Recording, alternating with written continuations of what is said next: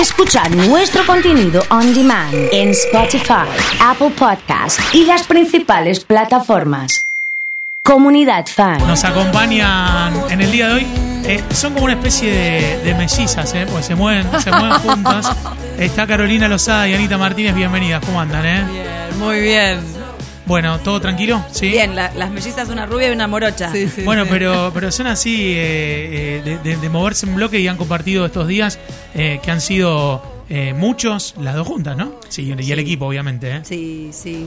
Días muy intensos, pero cargados de, de buena energía, de buena sinergia. La verdad que creo que conformamos una, una dupla no solamente con, con mucha fuerza, con mucha empatía, eh, con mucha generosidad por parte de, de las dos, porque no somos competencia. Al contrario, que- creo que nos amalgamamos y, y nos empoderamos mucho más y tenemos una amistad que llegó a nuestras vidas para quedarse, así que estamos sumamente contentas. ¿Qué, qué contexto para, para hablar de, de política estos días más difíciles, no?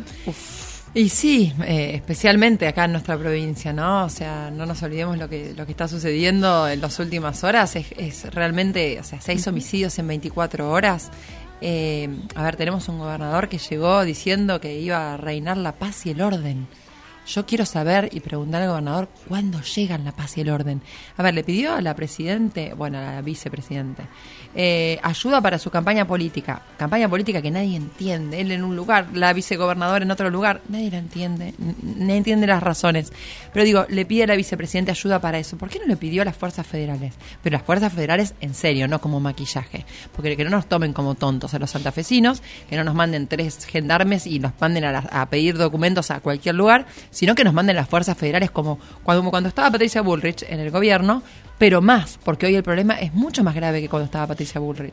Hoy el narcotráfico está de una manera, en, en- en muchas de las zonas, eh, ha, ingresado y, ha- y se ha hecho dueño de muchas zonas de nuestra, de nuestra ciudad y de nuestra provincia. No te olvides que en nuestra provincia la media de, de homicidios es de 15 cada 100.000 habitantes. En el país es de 5 cada 100.000 habitantes. O sea, nosotros triplicamos la Sí, media. sí, y en la ciudad de Rosario es de 17, igual que en Ciudad de México, igual que en San Pablo. Eh, pensaba recién mientras, mientras escuchaba y hacía un recorrido, eh, se habla menos de política que de otra cosa en la campaña. Digo, por, por, por es imposible que no te pregunte por los videos, por, por, por lo que venís charlando, digamos, y, y, y los efectos de eso, ¿no? Mira, el video del que, al que vos te referís. El de que están calientes. Sí, bueno, la verdad que, Que es una la realidad. gente está caliente con la política. El video es un chiste. Arranquemos por ahí. Ahí está. Es algo que se filtró, es está. un chiste y punto. Está. Y los chistes no se explican. Pero sí te puedo explicar la realidad de lo que pasa y el contenido de ese video, que es lo que nadie miró. Si hubiera tenido. Claro, claro, porque capaz se que habla está- más de- Capaz de- que tenía puesta esta polera, le- la gente prestaba atención al contenido del video, ¿no? Eh, lo que yo le estaba pidiendo a la gente es que entendía que la gente está muy caliente con el tema de la, de la política, de los políticos, y mucha gente dice, no voy a votar, porque me lo dicen en la calle. Mucha otra gente me dice, porque estás vos voy a ir a votar. Entonces es importante para la gente quiénes son las personas. Pero digo, lo que lo- el contenido de ese video era vayan a votar, porque los kirchneristas van a ir todos a votar. Entonces, si vos no vas a votar, le estás regalando el voto. Le estás Y- regalando tu voto. Y eso nos da pie también para aclarar un poco lo que es eh, las paso este domingo. Todo nuestro país, cuando es obligatorio este, o prohibitivo, siempre llama más a, a- como a ponerte en un contexto un poco, viste, de rebelde way.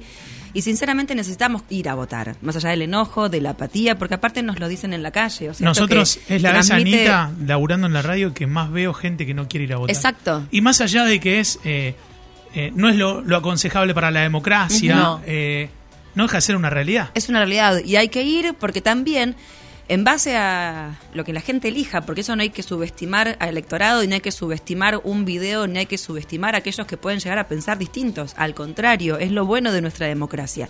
Tenemos dos elecciones en una.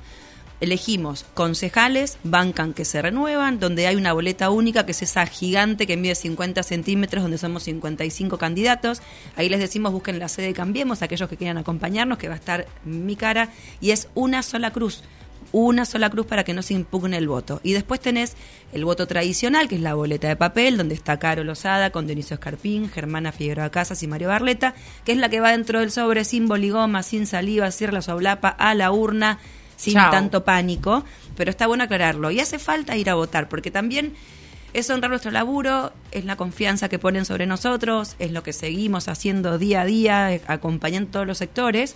Eh, y en definitiva también es nuestra responsabilidad, porque después es fácil quejarse del lugar donde vos estás. Eh, y cuando no participaste, bueno, ya bata el silencio. Entonces, vayamos a votar. ¿Cómo le fue eh, en la recorrida con la gente, con, con aquellos que los votaron, examinando un poco las gestiones que han tenido? Si bien Carolina es la primera vez, eh, vos llevas una gestión en el Consejo y es fácilmente reconocer, al menos a- aquí en Rosario. Sí, la verdad que nos fue muy bien.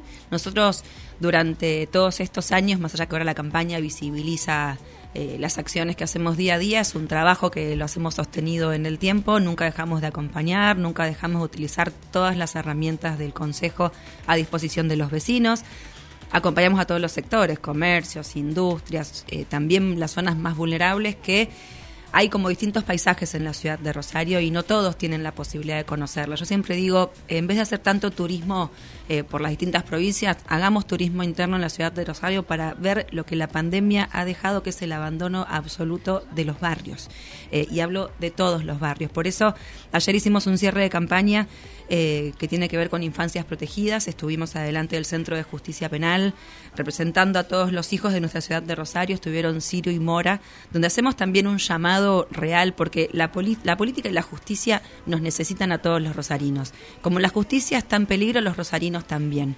Y acá en la convocatoria hacemos a todos los referentes políticos, a los jueces, a los fiscales, a todos los que tienen que ver con este proyecto que nosotros llamamos Infancias Protegidas, que es para dar la batalla de la inseguridad desde el Consejo, que te diría que en estos años de tanta recorrida y tanta campaña, sin perder la sensibilidad y el contacto con, con toda la gente, eh, bueno, tengo otro expertise, otro oficio, y en definitiva creo que me encuentro ante el proyecto más importante para poder salvaguardar las infancias y queremos revolucionar el Código Penal. Hay algo que el Código Penal no tiene, que es la- las infancias protegidas. O sea, el Código Penal es como que te protege, decíamos con Caro, la libertad, la sexualidad, tus bienes materiales, pero no protege a la niñez.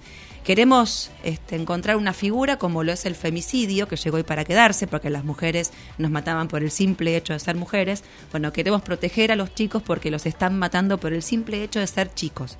Si nos roban a los chicos, nos roban el futuro. Y no tiene que ver con la baja inimputabilidad que fue tan mediático, no tiene que ver con la edad de los chicos. Tiene con que debemos agravar las penas de los adultos que utilizan a los menores para el sicariato, para delinquir, para el narcomenudeo. Y es una realidad que la vemos en los barrios, que lo hablamos con los referentes, con los curas de Villa La Lata o de Tablada, donde los chicos realmente Y que me da la impresión que lo tienen pudieron ir esa explicando salida, con el tienen de la esa campaña. salida. Entonces, aquel que niega la realidad que tenemos en los barrios con el tema de la falopa es porque no los conoce y es porque la niega.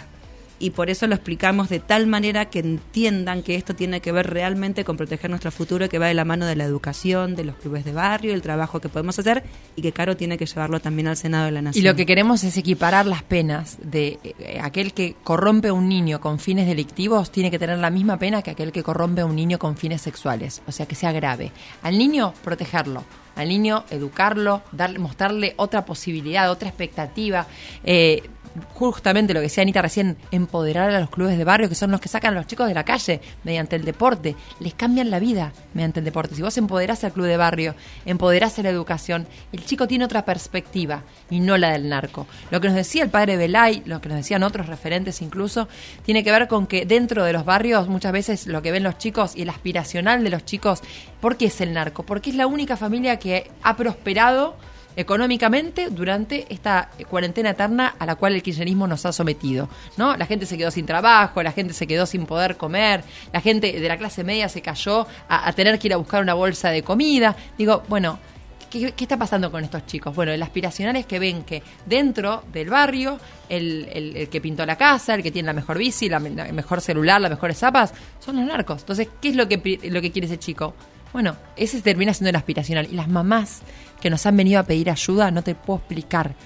Nos han dicho, nosotros no podemos darle a mi, nosotros no puedo dar a mi hijo lo mismo que le dan ellos. Entonces necesito que por favor ayuden a frenar esto. Bueno, infancias protegidas es una forma de frenarlo, de que la ciudad de Rosario, la provincia de Santa Fe, el país, porque es algo que lo vamos a llevar a nivel nacional, no sea un semillero de delincuentes. Que los chicos sean protegidos y los narcos y, y los delincuentes en general sean a los que vayamos a, por ellos. Eh, es más difícil eh, ir, eh, ir por Cambiemos y, que figuras como Patricia Bullrich, Mauricio Macri no, no le den el apoyo a la lista? Mira, yo creo que ellos los, han embaucado. Totalmente. Yo lo hablé con el expresidente de la Nación, lo hablé por teléfono, me llamó por teléfono, él me expresó cuál era su, su idea de, de, este tema. Yo le expresé con mucha firmeza la mía y le dije que para mí estaban siendo naif a la hora de creer que el kirchnerismo no iba a ir por la banca de Angelini en el caso de, ganar. No va a ganar porque no está bien en las encuestas, pero digo, más allá de eso, eh, la realidad es que eh, están poniendo en riesgo una banca. Hoy Gil Lavedra sabemos todos quién es sí. Gil Lavedra, juicio de las juntas, o sea, sabemos que es una persona más que capacitada para hablar del tema. Habló justamente de ese tema dijo que había que sí es cierto que más allá de la ley de paridad esa banca está en riesgo. Entonces, a mí me parece que por un proyecto personal de este diputado que le quedan dos años como diputado, que nadie entiende por qué ahora quiere ser senador cuando todavía tiene dos años para hacer mucho por el país, si esa banca estando él está segura ¿Cómo puede ser que se quiera ir de la banca, dejando a todos los tiburones que están ahora alrededor de esa banca ¿no? Porque hay un montón de tiburones que están alrededor de esa banca. Ya han dicho los del partido, los de fe, han dicho que van a ir por esa banca, porque la, que sigue en la lista, que por la cual él asumió, es kirchnerista ahora, se pasó de bando, está es kirchnerista. Entonces, si el kirchnerismo toma otra banca, digo, entonces, eh, ¿a qué estamos jugando? ¿Le estamos haciendo el juego al kirchnerismo? Kirchnerismo amarillo, ¿eh? ¿Qué, qué, es esto? Entonces, bueno, pero de todas maneras, más allá de eso, nosotros vamos por la positiva, nosotros queremos dejar atrás a Cristina Fernández de Kirchner. Nosotros no estamos de acuerdo con que esta es una campaña vacía de contenidos, porque nosotros ya presentamos siete proyectos para que la gente sepa hacia dónde queremos ir, hacia dónde va el país para nosotros, a dónde queremos ir con, con la Argentina. Nosotros queremos revertir el flujo de gente que se va de la Argentina, cambiarlo, que la gente vuelva a creer que en Argentina se puede educar, que no es en contra del campo, que es a favor del campo, por eso tenemos proyectos para el campo, que es a favor de la educación, que es, es en contra de la adoctrinación que es lo que está haciendo este gobierno, que está adoctrinando a los chicos en las escuelas, ya lo, hemos visto en videos, pero además hay un montón de, de experiencias al respecto, ¿no? es a favor de la industria, es a favor del comercio, es a favor de que Argentina sea un país viable, con justicia, con instituciones y con un Congreso que tiene que ser un equilibrio de poder. Eso es lo más importante. Si el Congreso es una escribanía, eso no es sano para la democracia, ni para este gobierno menos que menos, pero tampoco para el anterior, ni para el que sigue, ni para mí. El Congreso tiene que ser un lugar en donde todas las fuerzas discutan y se llegue a lo mejor. Les agradecemos a las dos por venir. No vino el cuaderno rojo hoy, no sé ¿Lo qué tengo pasó. acá? Ah, está, ¿viste? En la cartera, en la cartera. ¿Viste? Estaba, estaba, no, no lo había visto arriba de la mesa. Es más, está lleno de votos también, te lo voy a dejar un voto. Estaba preocupado. No, que los votes. Y, y lo importante también en cuanto a, la política, nosotros tenemos una lista que es Cambiemos con ganas, que el PRO está súper representado, no solamente que soy la única mujer que, encabeza como pro en, la lista de concejales. Está, bueno, Martín Rosúa, Sole Ruiz de Galarreta, Nico Caris, eh, lo tenemos Augusto Sara con María Cristina Gómez y por supuesto que en la lista de diputados nacionales encabeza Mario Barleta, Germana Figueroa Casas del PRO, Germán Puñaloni del PRO, Fer Castellani del PRO, digo, somos una lista pluralista donde representamos las fuerzas del cambio, así que cambiemos con ganas el domingo, boleta única para Rosario, busquen la carita y una cruz y en el sobre, por supuesto, esta hermosa que esta hermosa mujer, no solamente por fuera, sino por dentro, que es una guerrera y sé que es la única capacitada para enfrentar el poder real de Cristina Fernández de Kirchner. Muchas gracias a las dos. ¿eh? Gracias, Oso. Un placer. Caro Lozada, Anita Martínez han charlado con nosotros.